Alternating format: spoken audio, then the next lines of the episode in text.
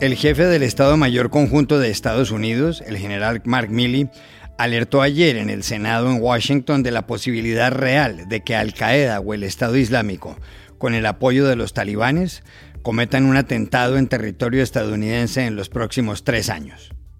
We must remember that the Taliban was and remains a terrorist organization, and they still have not broken ties with Al Qaeda. A reconstituted Al Qaeda or ISIS with aspirations to attack the United States is a very real possibility. And those conditions, to include activity in ungoverned spaces, could present themselves in the next 12 to 36 months. Pero hubo más cosas en la audiencia. Milley y otros militares dijeron que le recomendaron al presidente Joe Biden dejar 2.500 soldados en Afganistán y no retirarse totalmente, algo que Biden ha negado. ¿Cómo queda ahora el presidente? Llamamos a Washington a la corresponsal de la agencia France Press, Alina Dieste. En el Reino Unido siguen las colas en las gasolineras, muchas de las cuales solo venden combustible por un máximo de 30 libras esterlinas. El problema no es la escasez de gasolina, sino de conductores de los camiones. ¿Puede el gobierno hacer algo para que se vuelva cuanto antes a la normalidad? Hablamos en Londres con el corresponsal de El Correo de Bilbao, Íñigo Gurruchaga.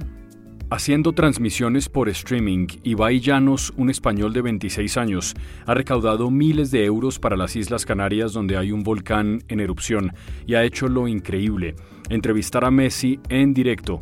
Llanos, que no es periodista, tiene más de 7 millones de seguidores en Twitch y 6 millones en YouTube. ¿Cuál es la clave de su éxito? Consultamos en México al experto Diego Salazar. Hola, bienvenidos a El Washington Post. Soy Juan Carlos Iragorri, desde Madrid. Soy Dori Toribio, desde Washington, D.C. Soy Jorge Espinosa, desde Bogotá. Es miércoles 29 de septiembre y esto es todo lo que usted debería saber hoy.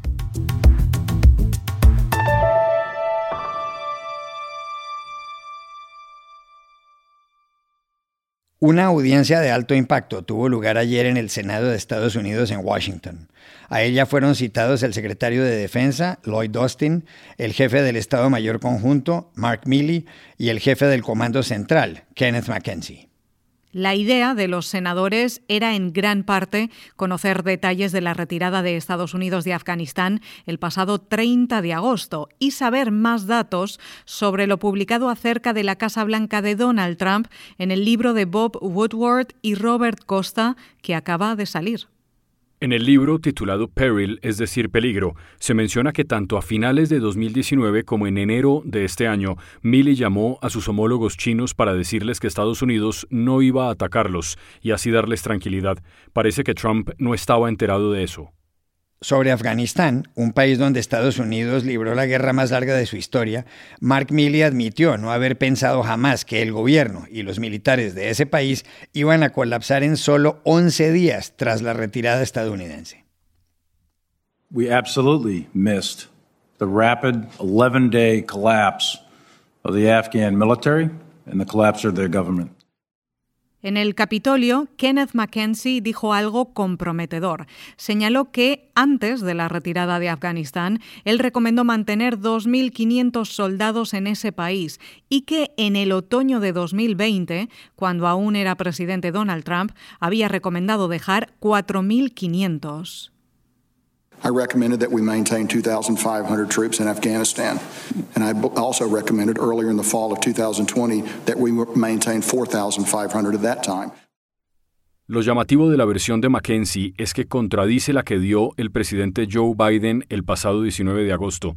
Ese día, el periodista George Stephanopoulos de ABC News le preguntó si ninguno de sus asesores militares le recomendó dejar 2.500 soldados en Afganistán. Biden contestó que no. So no one, no one told your military advisors did not tell you no. We should just keep 2,500 troops. It's been a stable situation for the last several years. We can do that. We can continue to do that. No, no one said that to me that I can recall. ¿Cómo queda Biden después de todo esto respecto a una guerra de 19 años y 8 meses y más de 170 mil muertos?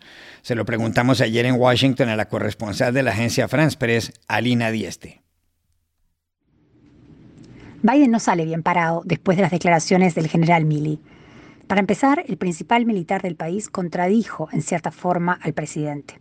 Aunque Milley se negó a detallar, a explicar qué asesoramiento le dio a Biden, dijo que personalmente había coincidido con la recomendación de que Estados Unidos debería mantener al menos 2.500 tropas en Afganistán para garantizar la seguridad y la estabilidad en la zona. Sin embargo, en una entrevista antes, eh, Biden había negado que Milley y otros altos militares le hubieran asesorado este, mantener esas tropas en Afganistán. Por otra parte, eh, Milley dijo a los senadores que se podía hablar de daño a la credibilidad de Estados Unidos no solo ante sus socios, sino también ante sus adversarios, por una retirada que este, se sumó además a una caótica evacuación de, civiles. Eh, dijo que la salida fue un éxito logístico, pero un fracaso estratégico. Y sin embargo, Biden calificó esta, esta retirada como un éxito extraordinario. Según él, eh, si hubieran dejado tropas adicionales, se habría alargado un conflicto que ya llevaba dos décadas sin resolverse. Eh, en realidad esto deja otra vez en evidencia este, el contrapunto entre el presidente y el principal eh, militar del país. ¿no? Eh, Milley dejó muy claro que el presidente no tiene por qué estar de acuerdo con el consejo que él u otros militares le dan, pero queda claro que de alguna forma hay una contradicción con el punto de vista del presidente.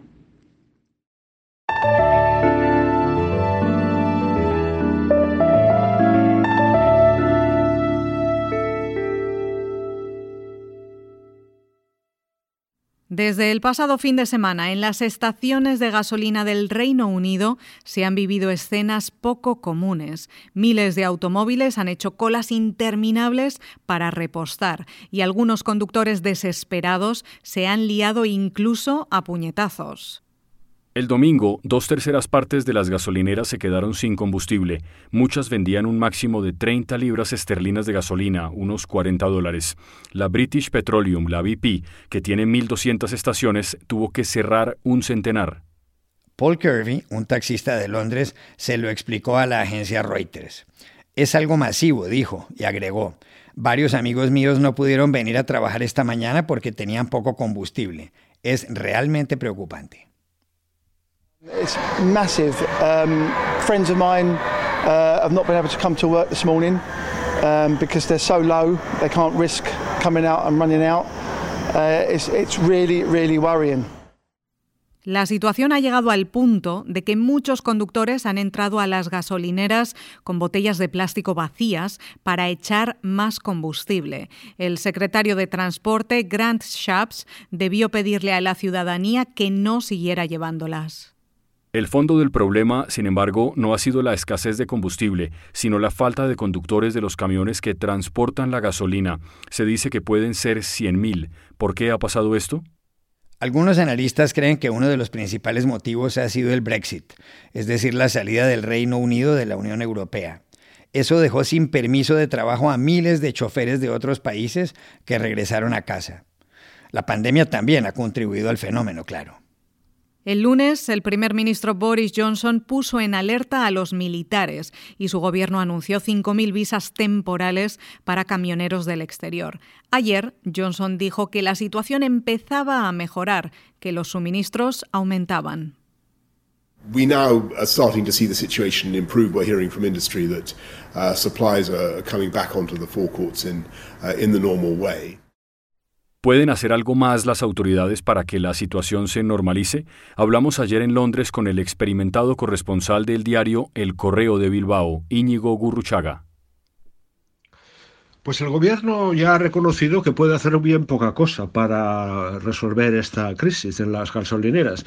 Eh, y lo que tiene que hacer es esperar a que la gente ansiosa que para llenar sus depósitos de combustible consigan su objetivo, eh, se vayan a su casa o a su trabajo con más tranquilidad y a partir de ahí eh, habrá menos presión sobre las gasolineras y el, suministro eh, logístico de, la, de, las, de los combustibles pues irá reemplazando, irá rellenando los depósitos de los surtidores para que haya una forma de normalidad.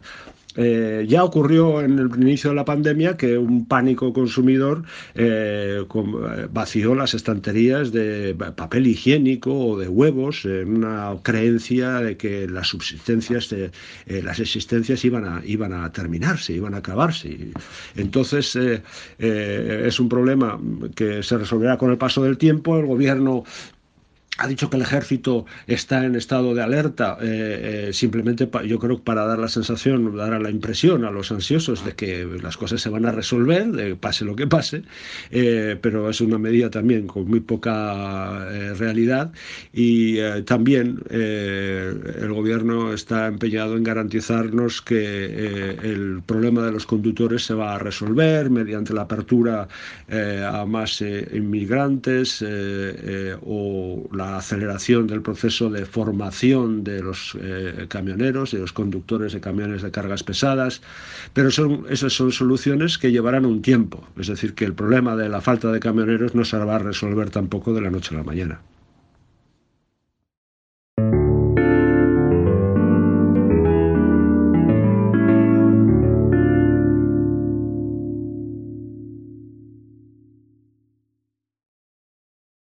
El pasado 11 de agosto, Ibai Llanos se convirtió definitivamente en una celebridad de las redes sociales.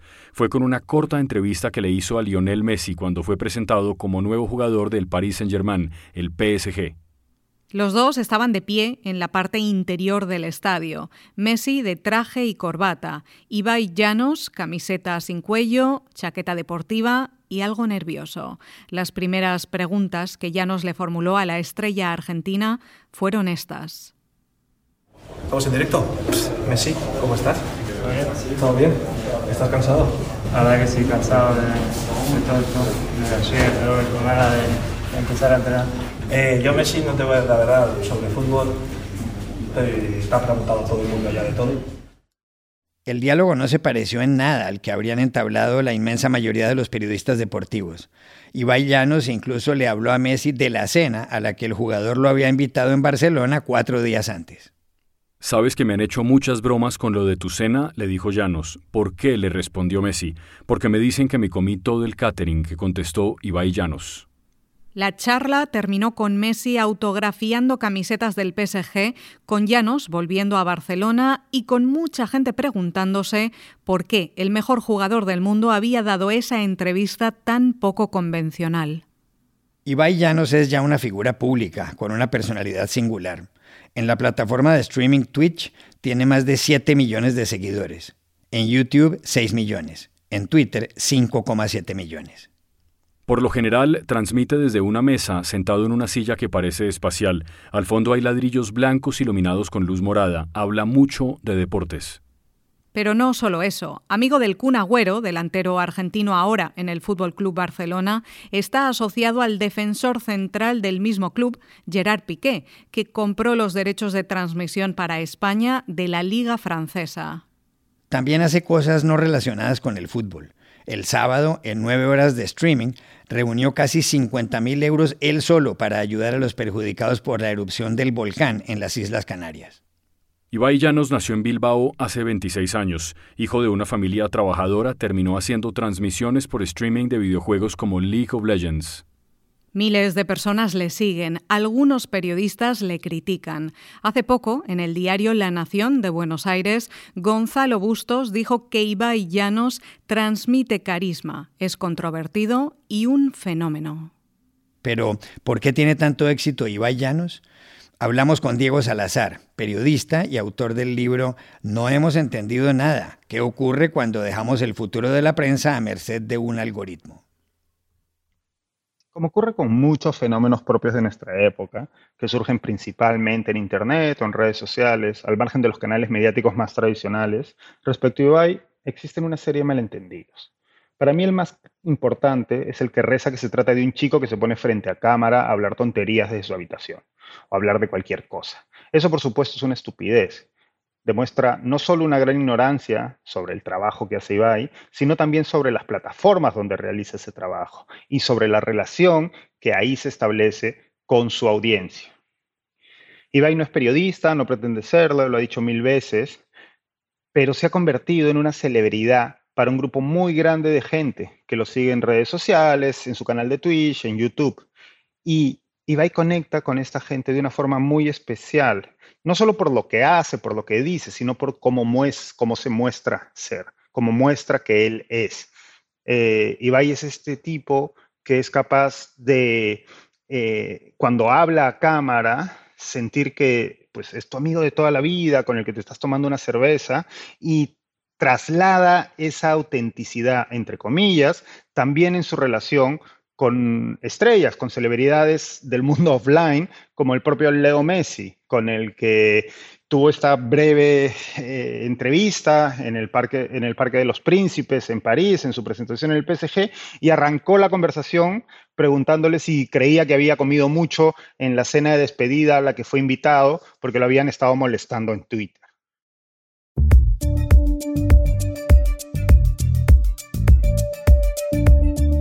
Y estas son otras cosas que usted también debería saber hoy. En Chile, la Cámara de Diputados aprobó un proyecto de ley que legaliza el aborto hasta la semana 14 de gestación, con una votación de 75 a favor, 68 en contra y dos abstenciones. El proyecto reformaría el Código Penal para permitir el aborto sin restricciones. Desde el 2017, durante el segundo gobierno de Michelle Bachelet, en Chile es legal abortar en tres casos: riesgo de muerte de la madre, violación e inviabilidad del feto. De no cumplirse estas causales, la pena de cárcel puede ser de hasta cinco años el proyecto debe ahora pasar por el Senado. La presidenta de la Comunidad de Madrid, Isabel Díaz Ayuso, del Partido Popular, el PP, conservador, criticó ayer al Papa Francisco por pedirle perdón a México por los pecados cometidos durante la conquista española. Díaz Ayuso habló durante su primer día de visita en Washington. Eh, bueno, a mí me sorprende que un católico que habla español eh, hable así a su vez de, un legado como el nuestro que fue llevar precisamente el español y a través de las misiones el catolicismo y por tanto la civilización, la libertad al continente americano. Es sorprendente, sin más. Díaz Ayuso también criticó al presidente mexicano Andrés Manuel López Obrador y el lunes desde Nueva York se manifestó en contra de la corriente peligrosa del comunismo a través del indigenismo, que es un ataque a España, dijo. La justicia de Estados Unidos decidió ayer que el expresidente peruano Alejandro Toledo sea extraditado a su país. Toledo, de 75 años y que gobernó de 2001 a 2006, está acusado de recibir hasta 35 millones de dólares de la constructora brasileña Odebrecht para favorecerla con contratos. El expresidente, que fue detenido en 2019 en California, estuvo ocho meses en la cárcel para evitar un riesgo de fuga. En marzo de 2020 le permitieron el arresto domiciliario. El secretario de Estado estadounidense, Anthony Blinken, deberá tomar ahora la decisión final. Y aquí termina el episodio de hoy de El Washington Post, El Guapo. En la producción estuvo Cecilia Favela. Por favor, cuídense mucho. Y pueden suscribirse a nuestro podcast en nuestro sitio web, elwashingtonpost.com, seguirnos en nuestra cuenta de Twitter, arroba el post, y también nos encontrarán en Facebook buscando el Post Podcast. Chao, hasta la próxima.